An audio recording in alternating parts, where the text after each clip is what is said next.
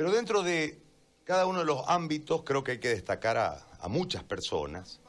Y en el ámbito de la comunicación deportiva, sin ninguna duda, Fernando Number Zambrana, que además ha estado de aniversario barrial, porque ha sido recién el, los de San Roque han estado festeando, este, otra tradicional zona de Santa Cruz que ha dado desde, desde futbolistas, empresarios y periodistas, porque también es la zona donde vive don Bernardo, hasta ahora vive don Bernardo. No sé si, si papi todavía continúa manteniendo la casa que era de sus padres ahí en esa zona.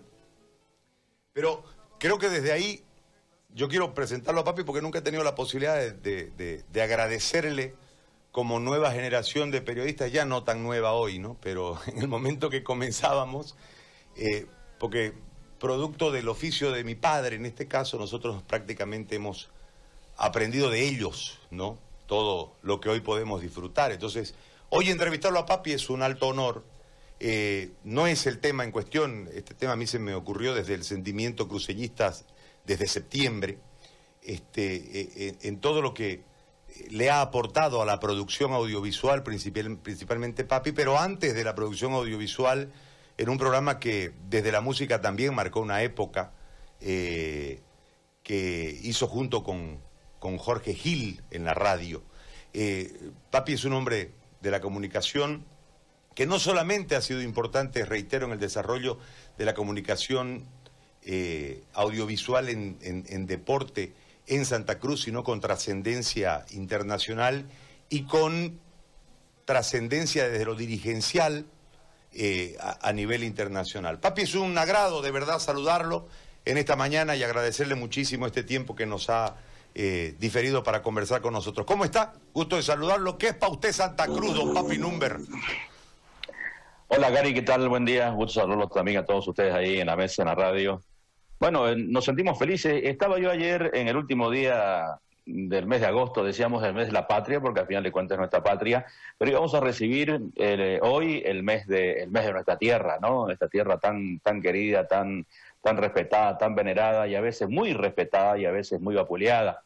Pero como bien decías, pues hemos salido hemos salido al frente, hemos crecido, hemos desarrollado, eh, digo los cruceños, ¿no? Eh, me pongo la camiseta de todos nosotros hemos salido al frente porque nosotros hemos querido hacerlo, porque nos abandonaron, porque no nos daban pelota, porque nos subestimaron y porque realmente eh, somos así. El Camba es no solamente soñador, no solamente le canta al Piraí, sino que realmente ha demostrado que tiene eh, cualidades y aptitudes para llevar adelante un sinnúmero de tareas, ¿no? Eh, desde arriba lamentablemente nos ven como que somos los flojos, que, como que solamente nos importa el carnaval, como que nos importa la música.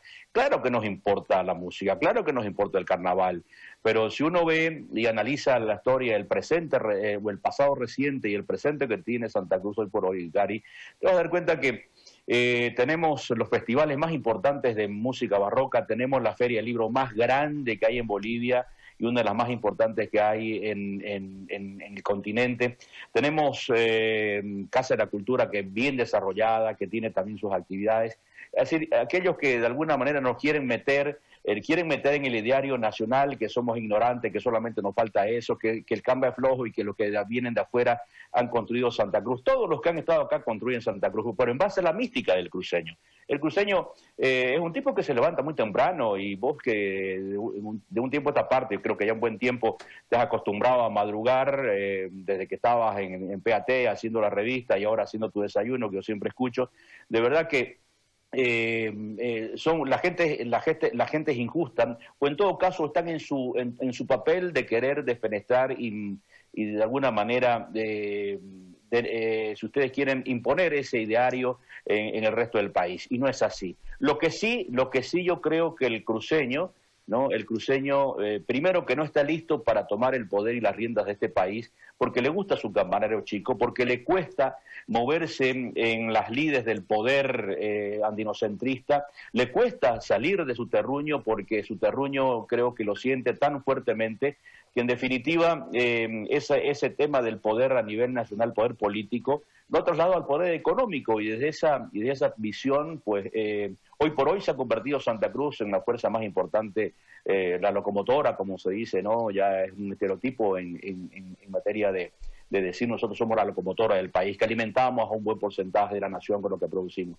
Bueno, yo estoy feliz porque la verdad que eh, septiembre siempre me inspira a, algo, algo distinto, levantarse una mañana de primavera no es lo mismo que levantarse una mañana de, invierno o de, o de otoño, yo realmente detesto, si es que vale la expresión, eh, esas estaciones. Primero porque eh, a veces Santa Cruz se pone gris y no hay ciudad, no hay ciudad bella cuando es gris, no hay ciudad hermosa cuando hace mucho frío, cuando llueve. Pero bueno, eh, es así, somos, somos, yo soy descendiente alemán, tengo nacionalidad alemana también por descendencia, pero obviamente que soy boliviano y soy camba y, quiero mi tierra y canto y bailo taquirari, tengo mi comparsa como la tenemos y como la tienes mucho y no defenestro de ninguna manera este tipo de, de estilo de vida que tenemos, de reunirnos los cruceños porque somos amigos de los amigos, porque formamos una sociedad que es distinta al resto del país y del mundo porque nuestra sociedad cruceña, Gary, se, se, ha ido eh, acomodando gracias a este tipo de núcleos de amistad. Por eso es que es tan sólido, a pesar de que tenemos obviamente muchas cosas que nos cuestionamos, yo particularmente cuestiono muchas cosas en Santa Cruz, pero en realidad obviamente que son muchos más los, los placeres de vivir y disfrutar este sentir cruceño. Y a propósito de lo que estabas poniendo en Mundi Fará, yo conversaba con Mundi ayer eh, justamente por la canción esa que le pedía, que hoy la voy a poner en mi programa el mediodía, porque yo todos los días eh, abro el programa Meridiano con una con un video musical, en los últimos tiempos he estado pasando de Matamba, el gran Matambas, toda esta semana lo he tenido a él, antes lo tuve a Tingo Vincenti, que hizo algunos eh, algunos recitales, se le pedí a Luchito Domínguez que me dé todos los temas que, tenía de Tingo, lo he estado pasando, he estado pasando de Alenir, de Gisela, ¿no? Para un poco identificar a nuestra gente. Y bueno, este mes de septiembre es nuestro y lo vamos a disfrutar y lo vamos a honrar. Ahora, papi, en este marco yo veía las denuncias que a través de, de usted han sido ya públicas en relación a la Asociación Cruceña de Fútbol. Nosotros tenemos un tema pasional, afectivo con la asociación porque todos de alguna u otra manera hemos jugado, aunque sea un interbarrio, en la, en la asociación, y hay un tema romántico con la asociación de los futboleros, ¿no? de todos nosotros los futboleros. Eh, y los 100 años pasaron desapercibidos porque la dirigencia estaba en conflicto. Hace no sé cuánto tiempo que no tenemos claramente un, un directorio. Hay personajes que lamentablemente han sido funestos, que han ido trepando desde eh, muy abajo en la dirigencia para después eh, encumbrarse y lamentablemente, según las evidencias hoy presentadas, mal manejar inclusive los recursos. Y hay un como un sometimiento nacional desde, desde lo que es la Asociación Cruceña de Fútbol para manejar desde ahí y desde la sombra, desde la clandestinidad, este, el poder dentro del fútbol nacional. Es decir, la, la, la ANF la lidera la asociación sin eh, importar quién esté al frente o quién termine siendo puesto como el representante mayor del ala no profesional en el fútbol boliviano. Esto ocurre desde hace mucho tiempo, desde Mario Camacho Guaristi, si usted quiere, o más atrás. Pero más allá de ese trasfondo político, usted ha evidenciado a través de unas pruebas eh, eh, cheques de préstamos y lo último, que esto, como decimos aquí en Santa Cruz, fue la cabocella, este, esas platas de bono navideño que marcan una administración discrecional de los recursos del fútbol en su conjunto. Nos llama la atención que en realidad el ataque haya sido a usted, cuando en realidad eh, el marco es mostrar o probar su, su inocencia, si es que hubiese, de parte de los que están involucrados en esta suerte de, hasta el momento, malos manejos. Vamos a ver si en realidad terminó siendo, eh, más allá de un mal manejo administrativo, un aspecto discrecional que incluya inclusive delitos. ¿Cómo eh, el periodista Number recibe estos datos? ¿Cómo logra este, establecer esta denuncia de orden público y entendemos que debe actuar ahora el fútbol en su conjunto para llegar hasta el final de una investigación clara que ofrezca una eh, responsabilidad, si la hubiese, de parte de los que están involucrados, primero en los préstamos, a uno que no es presidente, eh, por qué lo, lo, permitió la asociación y después la última parte que fue denunciada ayer con esos bonos navideños que verdaderamente nos han eh, llevado a, ese término, ya fue la cabose del, asqueroso manejo económico de la Federación Boliviana de Fútbol. Eh, Gary, primero me duele que, la dirigencia cruceña esté metida en esto. Me duele en el alma. Y algo que, como bien lo sabes, y, yo ya sos un periodista con varios años, a pesar de tu juventud, porque has crecido y has bebido, como bien decías, por la influencia de tu familia, de tu papá especialmente, ¿no? Eh, pero por menos de lo que acabamos de mostrar, lo que estás mostrando en pantalla ahora, que son estos depósitos del Banco de la Unión, del Banco Visa, del Banco eh, Económico, por menos de eso, porque no había nada, lo metieron preso a Chávez y a Tico Lozada durante cinco años, eh, porque no hubieron pruebas hasta el momento de lo que pasó en aquella oportunidad. Pero bueno, eh, vamos a ver si esto se activa, si realmente hay alguien que se anime a denunciar, porque en contra de Tico, en contra de Chávez, y contra ese, en ese momento se pusieron de lado Víctor Hugo Pérez, en un momento también activó Favol con Milton y con David, Walter Zuleta, se pusieron del lado justamente de denunciantes, de la parte, una parte que tenía que denunciar, porque no va a entrar el Ministerio Público eh, de oficio a hacerlo. Esto amerite al menos una investigación que alguien de alguna manera, así como hay algunos dirigentes que son de clubes de asociación y que dicen que tener el 65% de apoyo, me refiero a los clubes que hace una semana tuvieron una conferencia de prensa para autoconvocarse el próximo día 10, que alguien de ellos, o varios, o todos, eh, presenten una denuncia pidiendo aclaración y pidiendo investigación, pero con pruebas, con pruebas. Ahora, esto, este dinero obviamente no sale de la cuenta de la Federación Boliviana de Fútbol, esto que estamos viendo. Según se sabe, se ha, eh, la Federación ha girado un cheque, no sabemos de cuánto, se estima que son unos 70 mil dólares aproximadamente, o 60 mil, eh, a un funcionario que lo ha cobrado y ha empezado a depositar a las cuentas de estos dirigentes de la ANF, pero también está el señor de Cormis, eh, que forma parte del comité ejecutivo de la Federación Boliviana de Fútbol. Eh, Santa Cruz se beneficia, en principio, con lo que tenemos, eh, la señora Lili y mm, el, señor Salomón, que justamente esto de aquí es la, esposa del señor Salomón, es la que figura en la recepción de ese, de ese depósito. ¿no? no sabemos si está el señor Noé Montaño eh, o alguien más. Y así de las diversas asociaciones que son afines a lo que ha sido la gestión anterior. Obviamente vos estuviste también y nos vamos a adherir y vamos a volver a, a hurgar y sería bueno hacerlo, que en este momento, eh, ya no, para que no caiga en, caso, en, saco roto, todo lo que pasó con el escándalo de la Casa de la Verde, los precios, vos que vos develaste y que realmente fueron escandalosos y que alguna gente le entró por aquí y le salió por allá.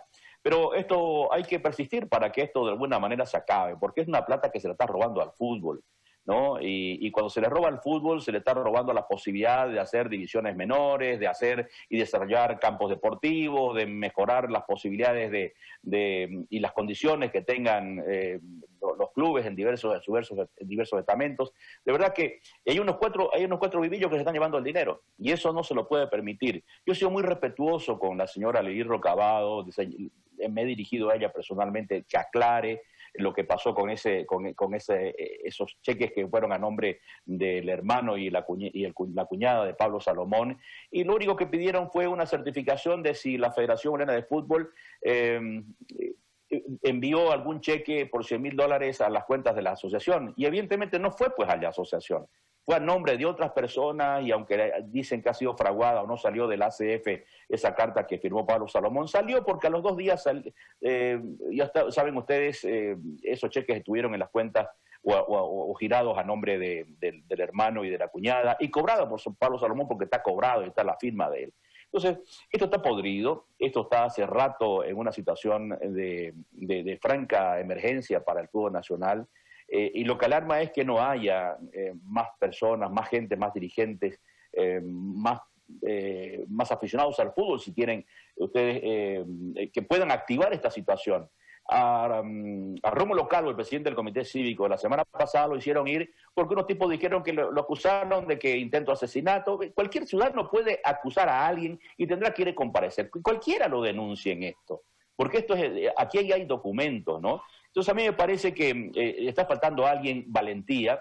Los periodistas tenemos que hacer lo que hacemos, no nos podemos ir a meter a hacer una denuncia ante el fiscal, pero con todos estos elementos es más que suficiente para que se inicie una investigación. A ver, señores, vengan, ¿de dónde salió eh, el, Ministerio de Transparencia? El enriquecimiento ilícito también es parte del Código Penal y está penado también. Recién hace una semana pasó algo en Perú, ¿no? donde fueron acusados hace algún tiempo los dirigentes de la Federación Peruana de Fútbol de haber sobrevendido o haber vendido las entradas que le dieron por el Mundial del año 2018 con unas ganancias eh, extraordinarias. Vino un castigo de parte de la Confederación eh, Sudamericana de Fútbol de 5 mil dólares. Sin embargo, están por meterlos presos en Perú porque ante las leyes peruanas eso es delito. Entonces, es una cuestión de que sepamos realmente manejar los temas y que exista ¿no? Esa gente que no esté solamente eh, silbándote, dándote papeles o, estar eh, con el chisme detrás del periodista, mira, está bien que nos, alimenten, porque al final de cuentas, si no hubiese esa persona, a lo mejor no tendríamos esa, esa documentación, pero que activen las denuncias, ¿no? Que se, que se constituyen en, en parte eh, civil y puedan operar y puedan eh, accionar no eh, definitivamente eh, ante, los, ante, la justicia ordinaria lo que lo que lo que realmente es hasta ahora escandaloso ya ayer el, presidente de la Asociación de la Paz Walter Torrico le ha pedido a la presidenta Yanine Áñez que instruya a su ministro o viceministro de Deportes para que intervenga en esto, que verifique, que inicie una investigación. Ojalá que lo haga. ¿No? Yo no sé si de oficio, pero ojalá que lo haga, pero ante semejante escándalo que se viene desatando hace dos semanas, fuera realmente, como decir, mirar y pasar y, no, y no ni siquiera leerlo. Entonces a mí me parece que es una cuestión de que todos tenemos que, estar en esto. Por eso es que están aletargando, poniéndole freno a cumplir el amparo constitucional que va a terminar en varios, con varios dirigentes seguramente, si no en prisión, pero por lo menos correteados. Yo creo que no hay que a la justicia cuando se la active, especialmente en una, en una sentencia constitucional, no se le puede hacer caso omiso. Podrán poner todas las chicanerías que ustedes quieran, pero yo creo que más temprano que tarde, ojalá que llegue alguien que pueda poner las cosas en su sitio, ¿no? Ahora, este es un tema histórico, papi. Yo revisaba, para no ir muy, muy lejos en el tiempo, aunque sí ya han pasado años, desde los problemas del 77, ¿no? Los problemas del 85, los problemas del 91, el problema del 93, o sea, la dirigencia ha venido siempre en conflicto, conflicto, hasta que derivamos en eh, la detención de Carlos Chávez. Esto origina una serie de sucesiones dentro del fútbol con un montón de malos manejos que nunca se terminaron de dar cuenta, ¿no? Nunca, nunca se terminó explicando qué fue de la plata de Ortega, qué fue de la plata de López, etcétera, etcétera, para llegar al, hoy fallecido Salinas, pero lamentablemente en una funesta eh, gestión, donde está el caso San José, por ejemplo, con eh, la plata esa para McLaurin, eh, está el caso de la Casa Verde, que costaba 50 centavos eh, de boliviano el, metro cuadrado en marzo y en septiembre la federación lo compró en 70 dólares el metro cuadrado, una cosa, yo no entiendo locura, tanta plusvalía eh, eh, en un espacio que en realidad no tenía ninguna diferencia más allá de un movimiento de tierra. Este, pero, en fin, y así sucesivamente, y después está el hecho de que discrecionalmente se manejaron los recursos, hubo más plata, porque las Copas Américas produjeron más plata que antes, no hay una transparencia de información, el estatuto prevé el tema de las informaciones, es decir, del, de los descargos y, y los balances anuales que deben ser expuestos a la dirigencia y a la gente, etcétera, etcétera. Pero en este marco, pareciera que todo este aparato que en realidad cambia de presidente, ¿no? Pero que viene siendo el mismo. Eh, yo decía siempre cuando me refiero a Pablo Salomón, digo, Pablo aprendió bien, aunque el gordo Aguilarte tenía otro tipo de manejo, era, era un manejo de reglamento del fixture, de, pero aprendió eh, una parte del, del, fútbol ahí y la otra parte con Wilge y terminó siendo superado en otro en otro en, otro pero es que eso es delictivo lo que han hecho ha sido delictivo no eso es otra cosa. Entonces, Vilarte era, era, mañoso se lo sabía a todos en cuanto a la parte técnica pero no se robó plata viejo. La prueba está que tiene el estadio que lleva su nombre y le reconocieron porque fue realmente un hombre de que hizo mucho y trabajó mucho por el fútbol no entonces en ese marco papi eh, cómo se voy a hacer el paralelo con el país no se va Morales pero no se va la dictadura. En realidad aquí se muere un presidente, se muere otro, y, el aparato sigue siendo eh, el mismo manejo con los mismos actores, ya no en primera línea, sino detrás, porque tienen problemas con la justicia y no pueden estar de frente, pero sigue siendo el mismo manejo. Entonces, ¿cómo, cómo nosotros como futboleros, en el caso nuestro como periodistas, cómo ayudar a que se desmonte todo este aparato que lamentablemente hoy, y como decimos aquí en Bolivia, la simpollera ha sido terriblemente corrupto?